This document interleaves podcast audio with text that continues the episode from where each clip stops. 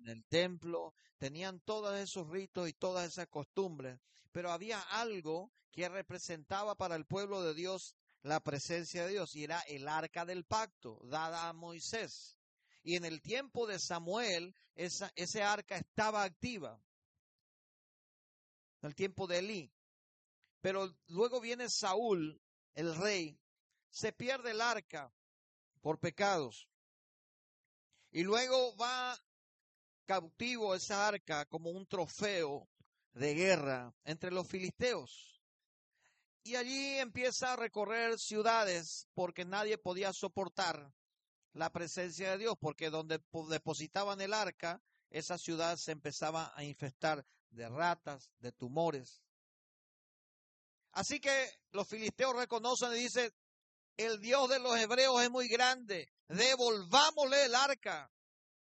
Así que lo atan en una en unos bueyes nuevos que no eran domados todavía y una carreta nueva lo ponen. Y dice, si su Dios es tan grande que nos está por matar todo aquí, siete meses estuvo entre los filisteos, mandémosle, si ya no está por matar todo, que se vaya a su casa solo, que guíe el buey solo él. Y así fue. Y fue a parar en la casa de un hombre llamado Usa. Y quedó ahí por 20 años. Hasta que David le dice al pueblo, todo lindo, todo bueno. Tenemos un Dios y todo, pero la presencia de Dios está ahí, descuidada. Traigámosla. Algunas veces en la vida del creyente es así. Todo lindo, tienes tu Biblia, todo lindo, tienes tu iglesia, todo lindo, tienes tu diezmo, tu ofrenda, tienes tu domingo, tienes tu religión, tienes tu culto. Todo lindo. Pero Dios no te habla hace rato que no te habla. Dios no habla con el creyente hace rato, no sabe todo, no sabe qué va a decir.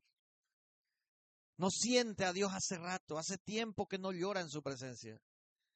El creyente muchas veces vive en una religiosidad, pero no en una relación. Y eso es peligroso. El pueblo de Israel caminó 20 años descuidando hasta que se levanta uno. David dice, yo reconozco que necesitamos otra vez la presencia activa de Dios aquí. El arca. Y todo el pueblo apoyó a David y trajeron el arca. Así que el creyente puede estar en esa situación, sí, podemos caer en esa situación. Porque conocemos cómo vivir la vida cristiana, pero no tenemos a Cristo mediando cada situación a nuestra vida. Así que viene la aflicción y nos ahogamos en un vaso de agua. Viene el problema y nos desesperamos. Socorro. ¿Por qué? Porque parece que somos cristianos, pero Cristo no está fuerte en nuestra vida. Tenemos una religión cristiana, evangélica, pero Cristo no es fuerte en nuestro corazón. Tenemos la forma de vivir la vida cristiana, pero no tenemos la fe para enfrentar la tormenta que viene en la vida del cristiano. Así que se levanta el cristiano y dice, no, pero todo me va en contra. Así que abandono. Así que piensa el cristiano que todo tiene que estar allanado como un camino de rosa, ¿verdad? Ahora que estoy con Cristo, todas las puertas se tienen que abrir. La sorpresa es que el diablo estaba esperando que diga eso para vivir en una religión y para llevarte lejos de la presencia de Dios. Ahora, cuando quieres la presencia activa de Dios y buscas a Dios, ayunas, oras, lees tu Biblia, estudias la Biblia, empiezas a asistir a la célula, empiezas a asistir a la iglesia más a menudo, te aseguro que vas a tener problemas. Porque el diablo no le gusta. He visto mucha gente que se anota para el bautismo y una semana antes o se enferma, o se levanta la mamá en contra, o se levanta el papá en contra, o esto, lo otro. Cinco años estuvo en la iglesia, nunca su mamá le dijo nada. En el momento que decidió manifestar su fe pública para el bautismo, se levanta toda la. ¿Por qué? Porque cuando hay obediencia, empieza a haber presencia manifestada del Señor. Y al diablo no le gusta eso. Al diablo no le gusta que tú y yo tengamos una relación con Dios. Al diablo no le molesta la religión. Al diablo no le va a molestar que tú y yo vengamos todos los domingos aquí, alabemos al Señor. Por más lindo que esto nos haga bien, lo que al diablo le va a molestar es que todos los días agarres tu Biblia y hables con él. Eso sí te va a molestar. Pero si no sabes dónde está tu Biblia cuando te levantas el domingo para venir a la iglesia, estás en problema. Estás en problema. Y si yo como pastor no te lo digo, voy a pecar. Te lo tengo que decir. La única vía en que Dios te puede hablar es su palabra a través de su espíritu. Y si no le das importancia a eso, así como yo tengo el peligro de no darle importancia a eso, yo puedo perecer, yo puedo secarme y tú también. Así que el primer requisito no es ayunar, orar, sino una disposición de reconocimiento y humildad. Diga conmigo reconocimiento y humildad. En San Juan capítulo 14, versículo 16 en adelante, Jesús enseña. Y a mí me encanta este pasaje y siempre cuando lo enseño me sorprendo de que muchos creyentes no entiendan todavía cómo es que actúa el Espíritu Santo. Porque el Espíritu Santo es la presencia de Dios.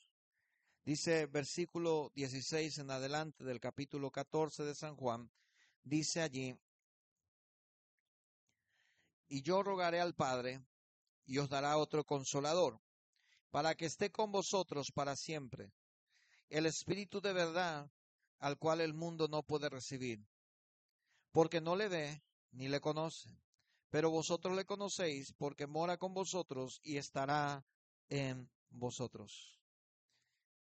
Esto me dice a mí y el versículo 18, no os dejaré huérfanos, vendré a vosotros. Esto me dice a mí que la presencia de Dios, el Espíritu de Dios, es el Espíritu de Cristo mismo.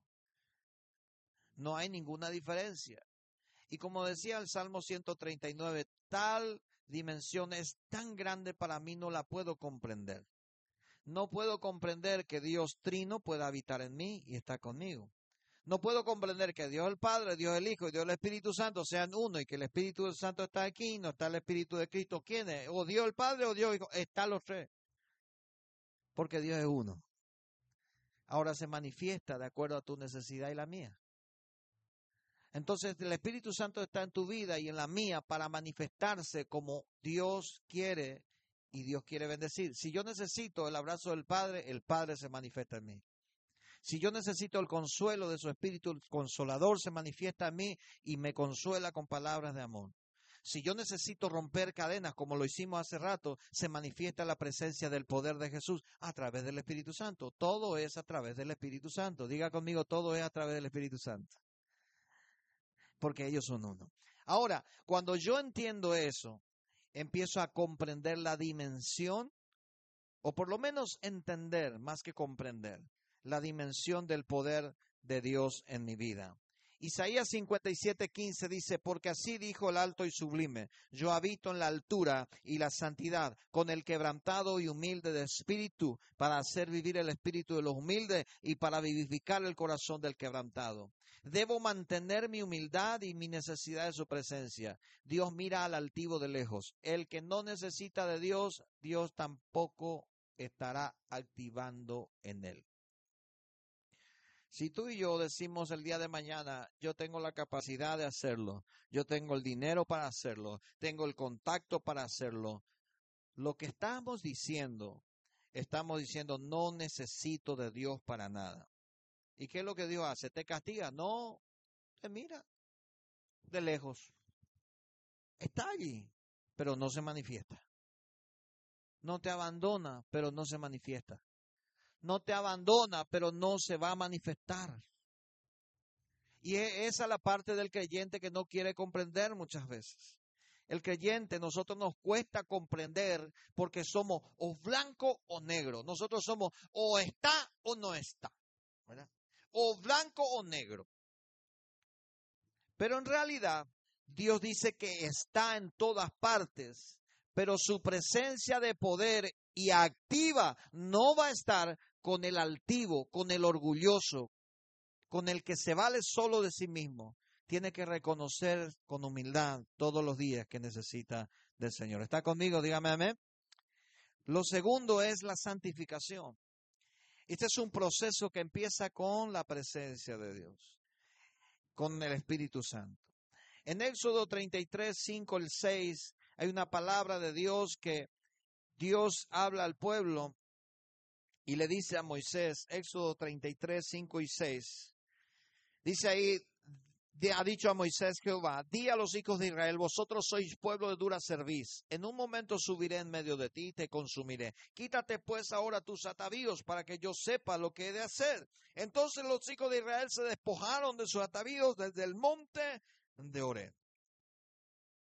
El apartarnos del pecado es un proceso de santificación. Diga conmigo proceso de santificación. Pero ¿quién me convence a mí? me convence su presencia, me convence su Espíritu Santo, pero soy yo el que toma la decisión de apagar el teléfono, apagar el televisor, de cortar esa amistad y soy yo el que toma la decisión de poder caminar con Dios. Por eso dice en Éxodo, quítense los atavíos. Por eso dice Colosenses capítulo 3, versículo 1, dice, haced morir lo terrenal en vosotros. Soy yo el que tiene que hacer eso. Y el creyente muchas veces yo he pensado de esa manera, Señor, dame tu presencia para que fu, venga tu fuego y se anule todo deseo. No, hermano, yo tengo que trabajar en eso.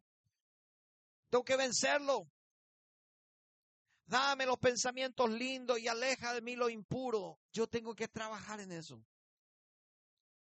La presencia de Dios viene para convencerme y empieza el proceso de la santificación conmigo y me ayuda y me da fuerza, pero el que decide no pensar más soy yo.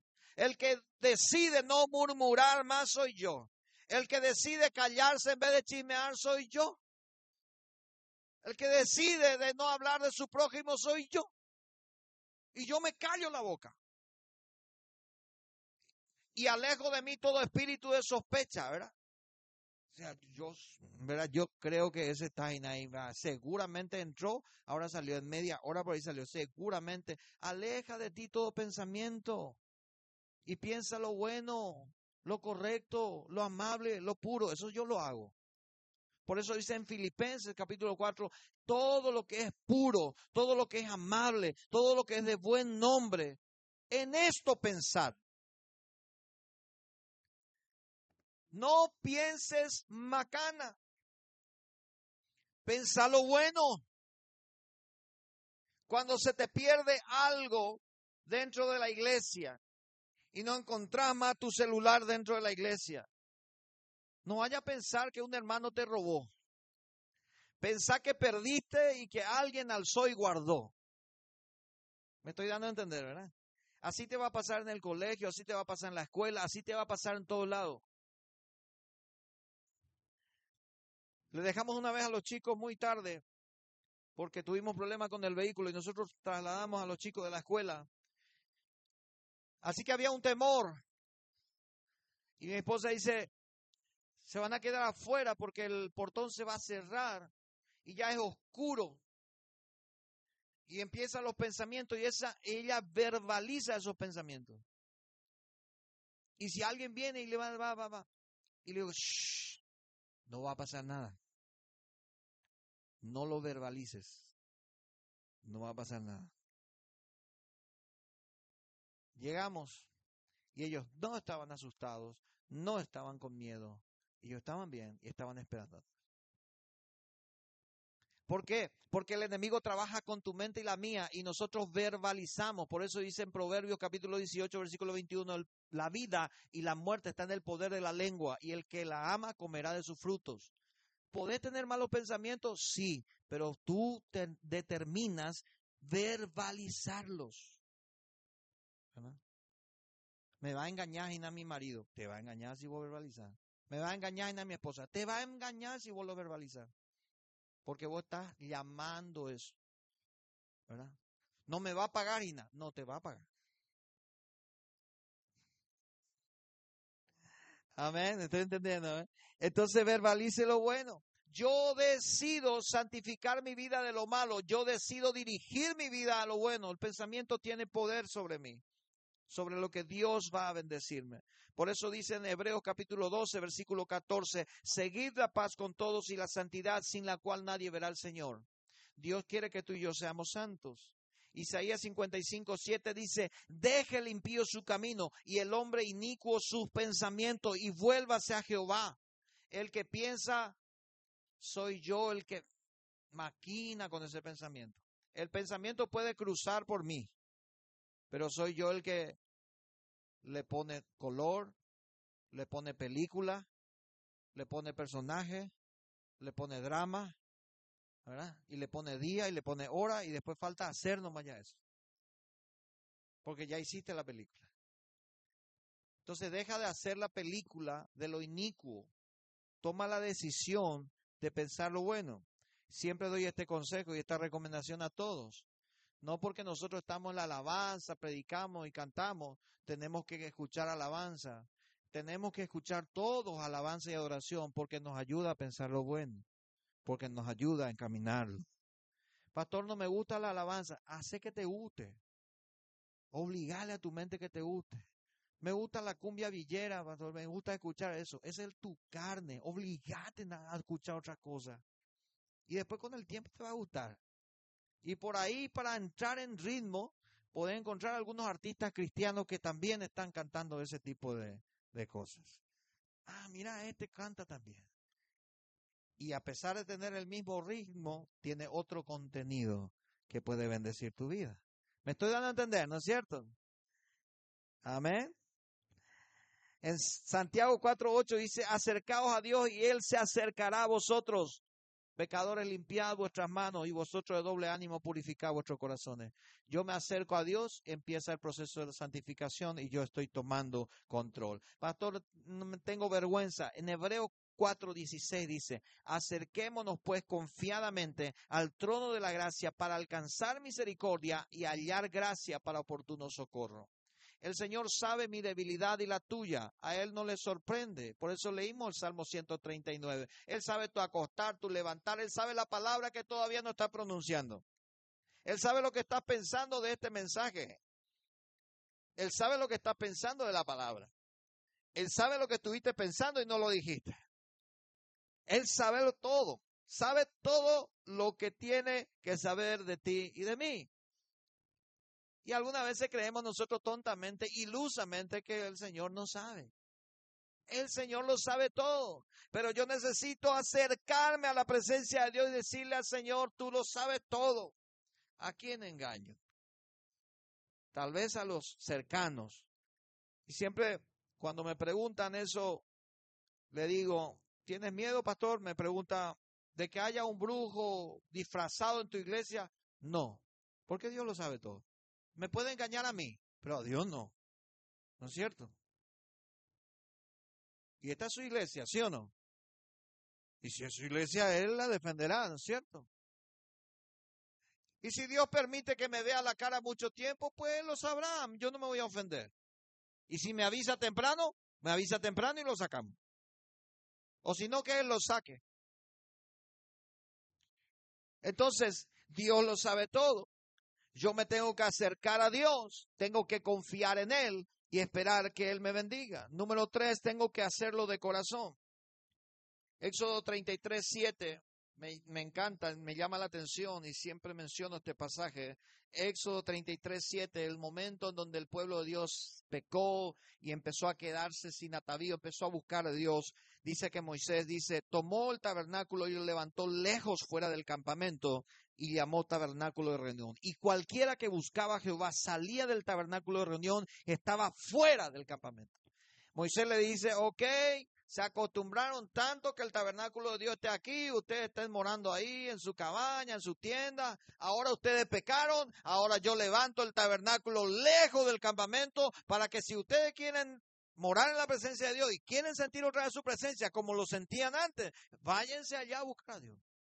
Así que cada uno se levantaba, se lavaba la cara y se iba por el desierto lejos del campamento. Porque algunas veces nos familiarizamos con la presencia de Dios. Algunas veces nos acostumbramos que tenemos iglesia, que tenemos presencia de Dios, que tenemos oración, que tenemos todo, y no valoramos su presencia. Y vienen los pecados en nuestra vida. Así que Moisés dice, esfuérzanse ahora para que la presencia de Dios le tome en serio. Para que Dios le tome en serio, esfuércense ustedes ahora. Porque Dios estaba ahí con ustedes y ustedes no valoraron. Ustedes igual no me pecaron. Así que ahora esfuércense. ¿No pasa eso alguna vez con la vida del creyente, verdad? Lo tiene todo, ¿verdad? Y después ah, lo perdió todo y ahora se tiene que forzar tres veces más. Tiene que orar, tiene que ayunar y tiene que trabajar también. ¿verdad? Antes lo tenía todo y ahora perdió trabajo, perdió todo. Ahora tiene que orar, tiene que ayunar para recuperar todo y tiene que trabajar también. El doble trabajo. Entonces, algunas veces pasa en nuestra vida que no lo buscamos de todo nuestro corazón, lo buscamos solamente con desgano, en Jeremías 29, 13 dice, y me buscaréis y me hallaréis. ¿Por qué? Porque me buscaréis de todo vuestro corazón. Dios no va a manifestarse en nuestra vida una presencia activa, poderosa, si nos acostumbramos a su presencia y no valoramos. Imagínate saludarle al político. Imagínate, vamos a hacer una película y para darte este ejemplo, para ejemplificarte la presencia de Dios en nuestra vida. Tenemos un amigo en común y este amigo en común está con nosotros en nuestra casa tomando TRD y luego pasa su vida política, empieza a, a, hacer su política y de golpe se le elige a él como concejal departamental. Así que ahora pasó de ser un amigo que jugaba con nosotros al fútbol, que tenía su tereré, que tenía todo, ahora es concejal departamental. Ahora tiene un cargo importante. Así que todo el mundo le dice, doctor, abogado, ¿cómo está, señor, concejal? Y cuando él viene a nuestra casa, nosotros nos cuesta tratarle a él como el señor concejal. Nos cuesta porque él es nuestro amigo, y le queremos chantajear, le queremos tratar mal. Y le queremos decir, ah, ya, vos estás allá, ahora vos te haces esto, lo otro, nosotros te ayudamos, nosotros trabajamos por vos. Sabemos toda esa historia, ¿verdad? Y entonces empezamos a tratarle como la persona que no es más, ahora es un concejal. Las personas deberían de tratarlo con respeto. Hay otras personas que lo tratan con respeto, pero nosotros nos cuesta respetarlo. ¿Por qué? Porque nos familiarizamos con él. Tenemos familiaridad, cercanía y tenemos irrespeto. Entonces eso pasa con Dios muchas veces.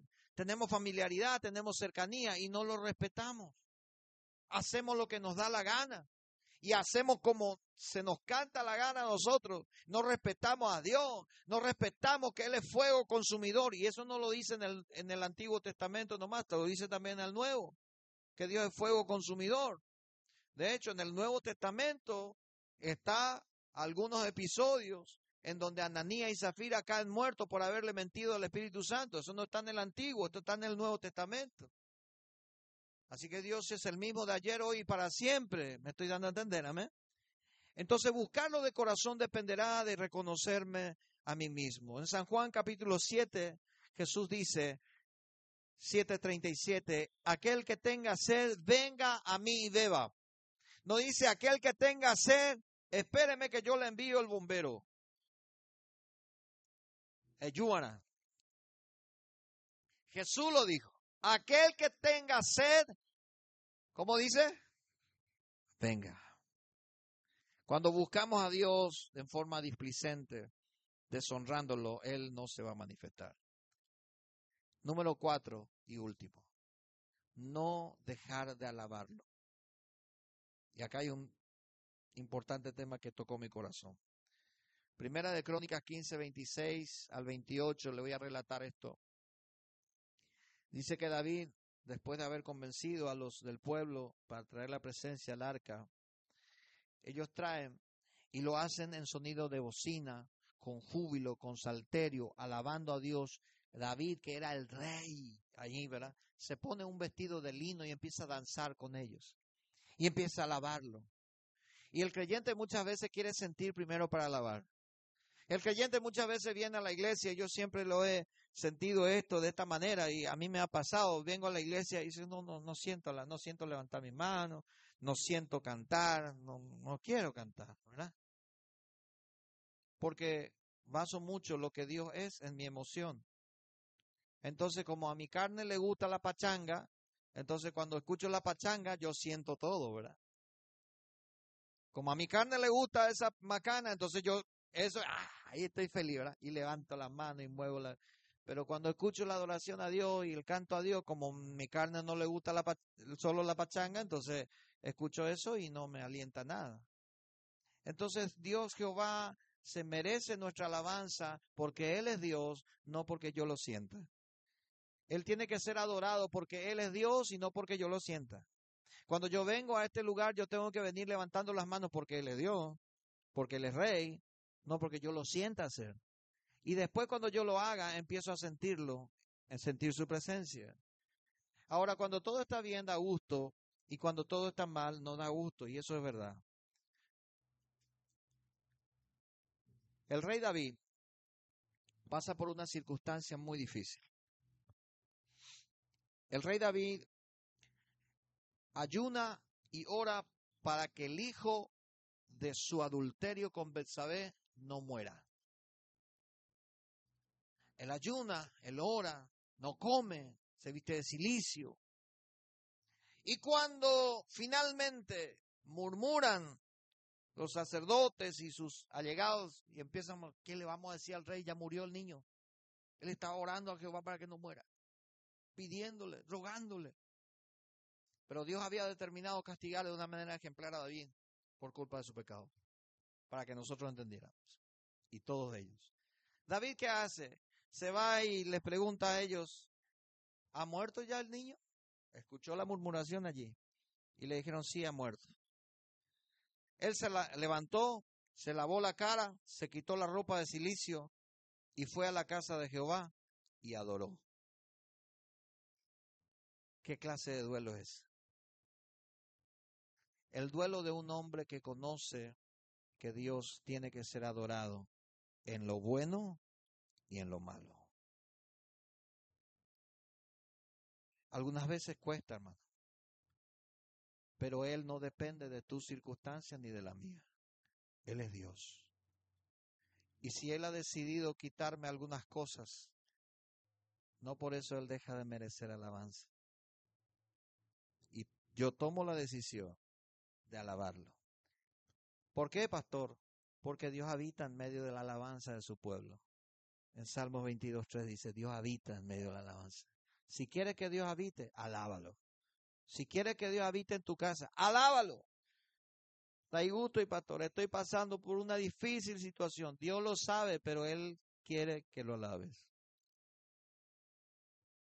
Te puedo entender yo también. Circunstancias difíciles, complicadas. Pero no por eso Dios merece que le ignoremos y lo abandonemos. Porque soy yo el que necesita de Él. Soy yo. En el proceso de, cuando algunos hermanos lo compartía alguna vez, en el proceso de depresión y ansiedad que sufrió mi esposa por razones X que no voy a mencionar ahora, Estábamos en un proceso difícil. Yo no entendía lo que pasaba, cómo mi esposa tenía que estar en esa situación, yo estando predicando la palabra del Señor. En ese momento tenía yo una célula el lunes, otra célula el martes, otra célula el miércoles, otra célula el jueves, otra célula el viernes, sábado culto de, adolescentes y jóvenes, domingo el culto. Y a la tarde algunas veces tenía que hacer visita también. No entendía. Y me quejaba con Dios. Y le decía, ¿por qué tengo que estar haciendo tantas cosas y Dios no te encargas de mi familia? Así que se imagina la lucha que tenía que soportar cuando venía de una casa ajena, donde Dios usaba nuestras vidas, traía palabra de revelación y decía, gracias pastor porque viniste a orar y ahora ya tenemos trabajo. Gracias pastor porque este estaba en esto y ahora salió y, y yo me iba en casa y cuando pisaba en casa yo sabía que la opresión era fuerte, la depresión era fuerte y me desanimaba. aún así, yo tenía esa decisión en mis manos, o hundirme o seguir alabando. Así que tomaba la decisión de alabar y adorar a pesar de que no lo sentía. Así que ponía la alabanza. No lo sentía, pero ponía la adoración. No quería escuchar ninguna alabanza. Quería silencio en mi casa. Quería silencio y que nadie me hablara. Pero yo sabía que eso me estaba haciendo daño. Y que esa no era la manera de combatir. Así que yo ponía alabanza. Porque yo no tenía ganas de agarrar mi guitarra y cantar. Así que ponía alabanza, que cante Cristín Di Clario, que cante Marco Huy, que cante Marco Brunet, mientras yo estoy siguiéndole. Y esa actitud es la que cada uno de nosotros tiene que tener, a pesar de que duele, a pesar de que cuesta. Dios sanó, Dios restauró, Dios levantó. Y como siempre ocurre en nuestra vida, por algún milagro, Dios le sana en una sola oración. No tuvo que pasar por un proceso de psicología, de psicoterapeuta. Dios obra conmigo así, yo no sé cómo va a obrar contigo. Pero en una sola oración cambió su semblante, cambió su rostro, cambió su risa, cambió su corazón, porque Dios quiso hacerlo así. Pero no abandones alabar, adorar a Dios, si está siendo probado. En esta mañana yo quiero orar contigo y pedirte que puedas tener estas actitudes todos los días de tu vida. La humildad, el reconocimiento de su presencia. Buscar su presencia requiere actitud humilde. Santificar nuestra vida requerirá decisiones todos los días. Buscarlo de corazón y adorar su presencia requerirá de actitud correcta. Buscarlo de corazón y con adoración requerirá de una actitud correcta. Diga conmigo actitud correcta. La actitud es de adoración y alabanza a Dios. Amén. Quiero pedirte que te pongas de pie ahí donde estás conmigo, por favor.